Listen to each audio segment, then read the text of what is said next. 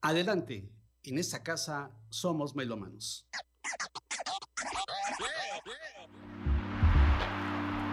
Aquí oímos discos de vinilo, música en cassette, grabaciones en disco compacto, sonidos digitalizados y géneros musicales diversos, acompañados de historias, anécdotas y citas literarias con Germán Martínez Aceves.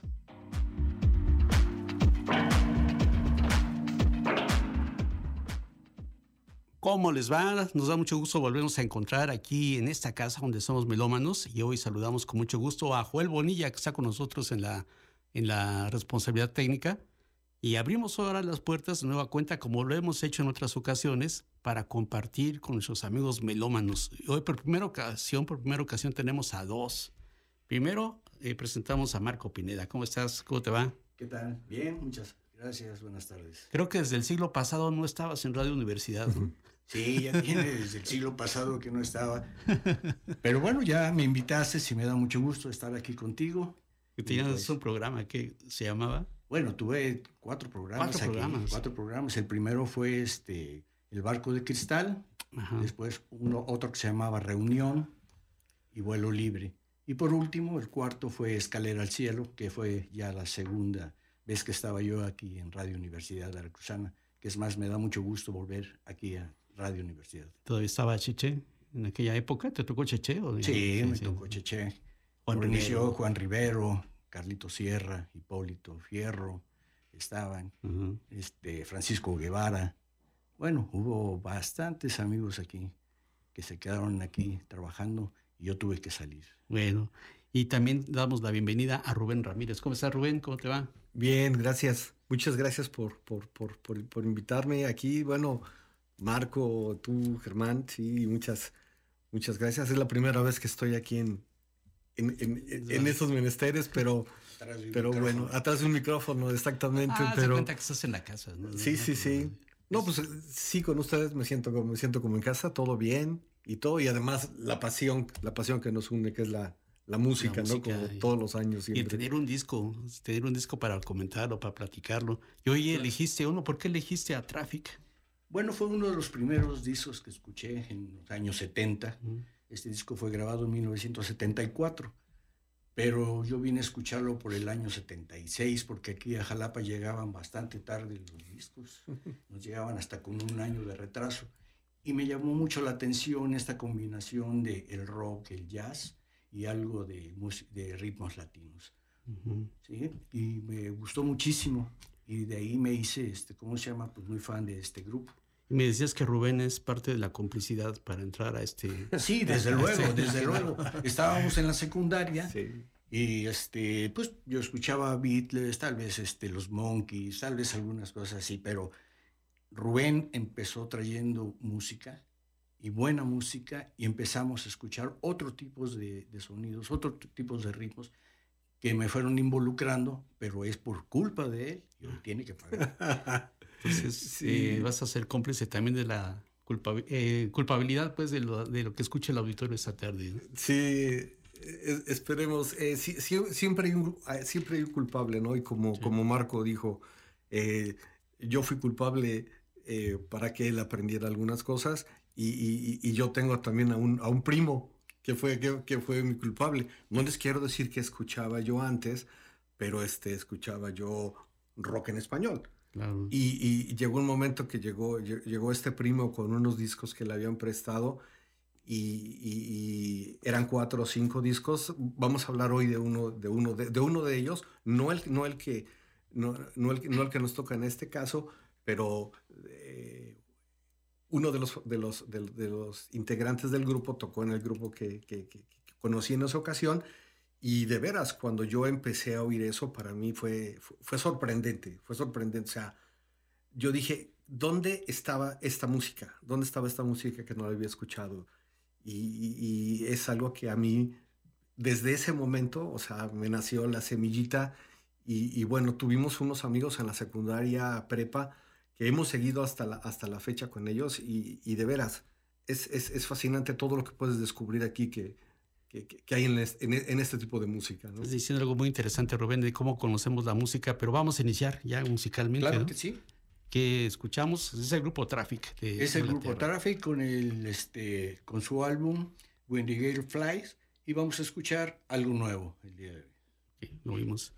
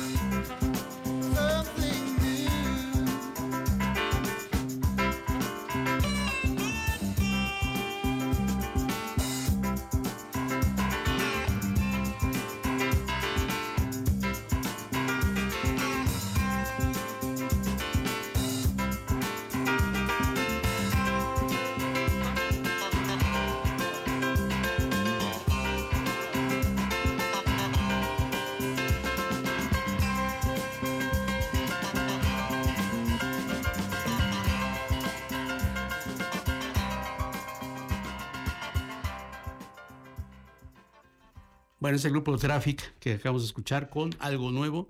Y Rubén decía algo muy interesante, de que, bueno, decía que escuchábamos rock en español, seguramente Enrique Guzmán, Angélica María, esas cosas que es lo que oíamos también.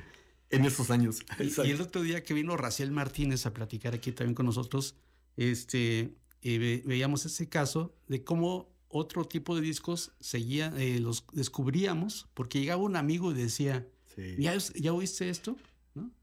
Que no pasaba por la radio. Claro. Sino que era de mano en mano, pues, como pasaban los discos anteriormente, ¿no? Sí. Y algo así es que en tu caso. así es. O sea, la, verdad, el, creo que sí, sí, se vale, ¿no? De, decir cuál fue ese, primer disco. El primer disco que escuché así en serio, muy en serio, fue el Get Your Jazz Out de los Rolling Stones.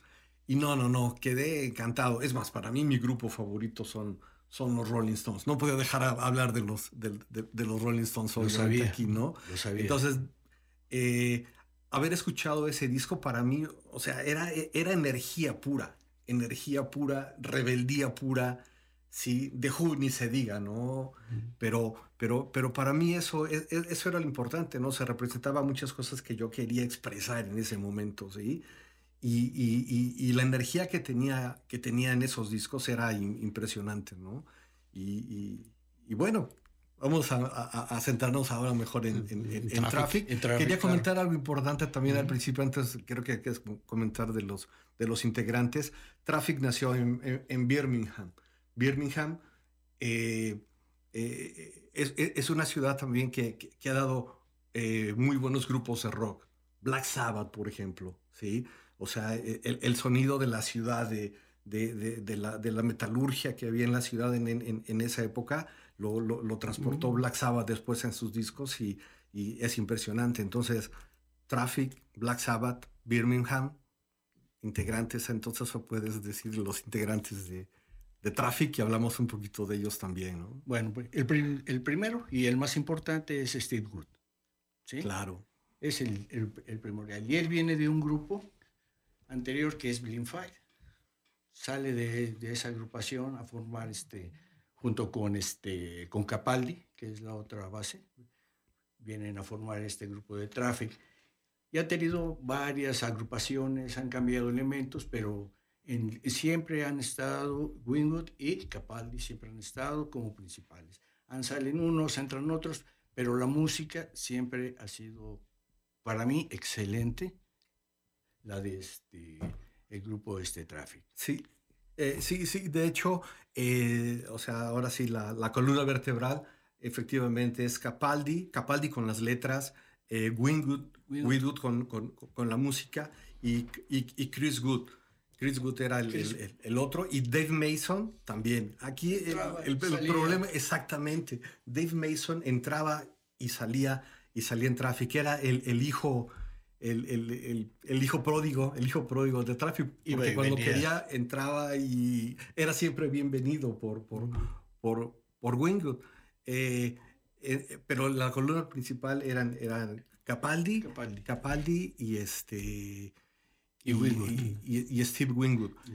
Eh, en, en, este segundo track, eh, Dream Gerard, es, es, es, una obra un, un, poco larga, pero representa mucho el estilo de música de Traffic. O sea, es, es algo de jazz, de rock, música folk inglesa, obviamente, ¿sí? Y, lo importante también eran los, los, los, instrumentos que tenían. Ellos únicamente tenían en el órgano, en el Hammond, en el Hammond estaba, estaba Wingwood, eh, eh, la percusión en la batería estaba Jim Capaldi y en instrumentos de viento estaba, estaba, estaba Chris Wood. Y cuando, y cuando estaba Dave Mason tocaban, tocaban, tocaban la, la guitarra, ¿sí? Pero, y el bajo dice uno, ¿dónde, está el bajo? Bueno, el bajo lo tocaba Steve Wingwood. Steve Wingwood era conocido como el niño prodigio del rock inglés. A los 14 años ya estaba, con Spencer David, David Group. Entonces, imagínate esa edad estar, estar tocando ya, ya en un grupo de rock. Entonces, como no tenían bajo eléctrico, él lo tocaba con el órgano Hammond, tocaba el bajo, tocaba los teclados y cantaba. O sea, tres cosas al mismo tiempo. ¿Qué músico hace eso? es, es, es, muy difícil. Entonces, en este, en, en, en, este track, en el segundo Dream Gerard, van ustedes a escuchar mucho de la, eh, o sea, de lo prodigioso que es este Steve La esencia que es de Traffic. Este, quisiera anotar pues de que ya me han pasado los momentos estudiantiles, seguía todavía la rebelión juvenil, el ambiente industrial de Inglaterra, que era muy, muy fuerte, y pues la psicodelia también estaba de por medio. Entonces, lo digo porque esa pieza que vamos a escuchar mucho tiene que ver con eso, ¿no? Que es el sueño de Gerardo. Sí, exacto. y también tiene mucho de música psicodélica. Así es. Así es de que... Es una fusión muy bonita. Pónganse cómodos para disfrutar y viajar con esa canción que es el sueño de Gerardo. Dream Gerard.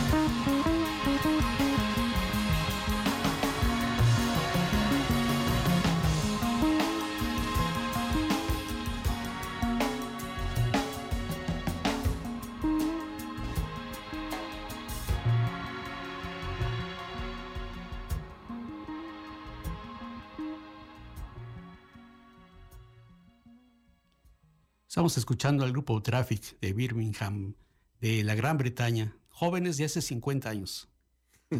Así es. Nada más y nada menos, ¿no? Así es. Bueno, comentarles de que el diseñador de la portada es Martin Hughes, fue el que hizo esta portada para este disco. También una de las cosas que hay que comentar es que eran encasillados en el rock progresivo. En el rock progresivo estaban encasillados ellos. Y pues bueno, los componentes los volvemos a repetir, Jim Capaldi, Steve Wingwood, Chris Wood y en este caso este Ross en, en este disco. Ese disco, que en un momento el Clapton estuvo con mm, ellos, ¿no? Ahorita, sí, ahorita quisiera comentar un poquito sobre la unión de, de Wingwood y, Clapton. O sea, eh, de los grupos eh, es importante yo creo que mencionar los grupos en los que estuvo eh, Wingwood que bueno, es el, corazón de Traffic, ¿no? O sea, Wingwood estuvo primero con Spencer David Group a los 14 años de edad, sí, ya, ya, tocaba con ellos. Después eh, fue invitado, fue invitado precisamente por Clapton, ahorita como comentabas, a formar un grupo que se llamaba Eric Clapton y Andy Powerhouse. Y de ahí hay, hay un disco por ahí que trae las tres canciones que grabaron, que fue I Want to Know, Crossroads y Stepping y Stepping Out. Crossroads es una canción de Robert Johnson, eh, un bluesista clásico, clásico, de quien algunos artistas han tomado algunos cortes. Loving Vain, no sé si le suene, Stop Breaking Down, ¿sí? Y eh, Robert Johnson fue, fue el primero del, Club de los 27. A lo mejor alguien se acuerda de lo del Club de los 27. estaba Morrison, Janis Joplin, eh, Brian Jones, ¿sí? Pues el primero, el primero fue precisamente Robert Johnson. Lo acuchillaron por ahí porque andaba con la esposa de alguien a los 27 años precisamente. Y Crossroads es precisamente una de sus canciones clásicas. Hay covers de, de, ellos, de Eric Clapton and the Powerhouse, de el mismo Clapton, ¿sí? Eh, del grupo inglés, eh, canadiense, perdón, Rush, también tienen un cover de Crossroads, excelentes, excelentes covers. Y sí, entonces, este, Steve Wingwood tocó, tocó con, con, Eric Clapton and the Powerhouse y también tocó en, en, en, uno de mis, en uno de mis cinco discos favoritos, Blind Fate. Blind Fate con Clapton, eh, Steve Wingwood, Rich Grich, que venía de Family, y Ginger Baker. Eh, dos de ellos, Clapton y, Baker, venían de, la crema, ¿no? De la crema innata, la crema, innata de la música, ¿no? Que, ¿Quién más? ¿Quién más? Entonces ellos, venían de ahí, después entró Traffic, entraron, entraron a, Traffic Steve Wingwood. Eh, y, este álbum es importante también porque marca una época eh, en el final de, de, esta época de Traffic. Tardaron 20 años en volver a hacer un disco eh, como Traffic, ¿sí? Con, juntándose únicamente ya con Capaldi porque ya había fallecido Chris Good y Dave Mason.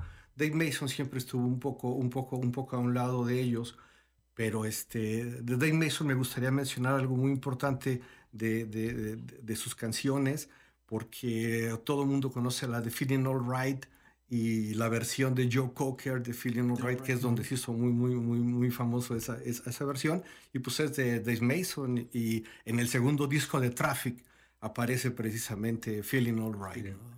Bueno, escuchamos la siguiente, Marco. Sí, la siguiente canción va a ser Caminando en el Viento. Muy bien.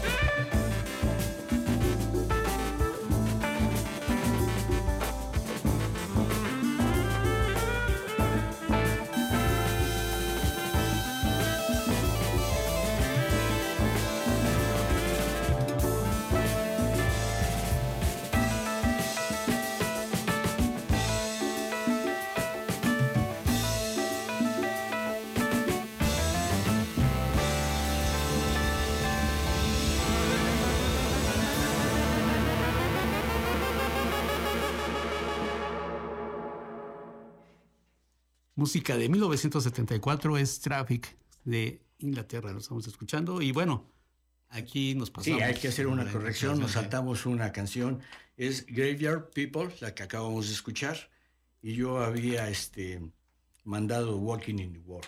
Que quiere decir cementerio de gente. Cementerio de gente, sí, una, este, una letra en la cual este, ellos este, tienen una duda, ¿no? Es como la, incertidumbre de qué es lo que va a pasar, qué es lo que está sucediendo, ¿no? Así es.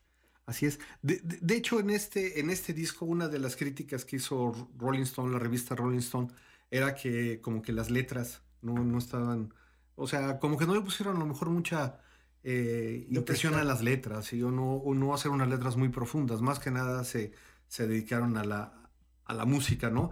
Y una de las que tiene pues, las, letras más, más sensibles es precisamente Graveyard People y la, la de obviamente la de Wendy Little Flies, ¿sí? Este, después comentaremos un poquito sobre, sobre, sobre esas dos letras, pero este, sí, más que nada les, les, les interesaba la música. Volviendo un poquito a lo de a, dónde estuvo este Wingwood, también tocó con, con, con Ginger Baker en, en, en, el Air Force, en Air Force, unos conciertos muy, muy buenos. ¿sí? Y e, en el disco de Joe Cocker, la de Con una pequeña ayuda de mis amigos, donde un, un clasicazo, claro. Y también, también toca ahí este Jimmy Page, ¿sí? Entonces imagínense Jimmy Page, Steve Wingwood.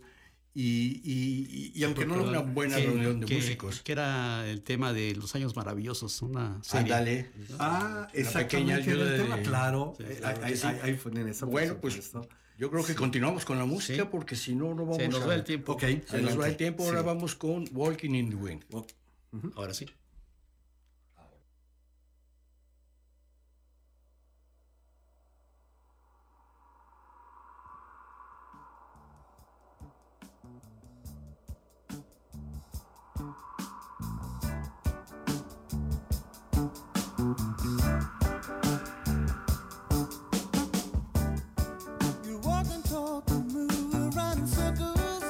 friends telling me I do.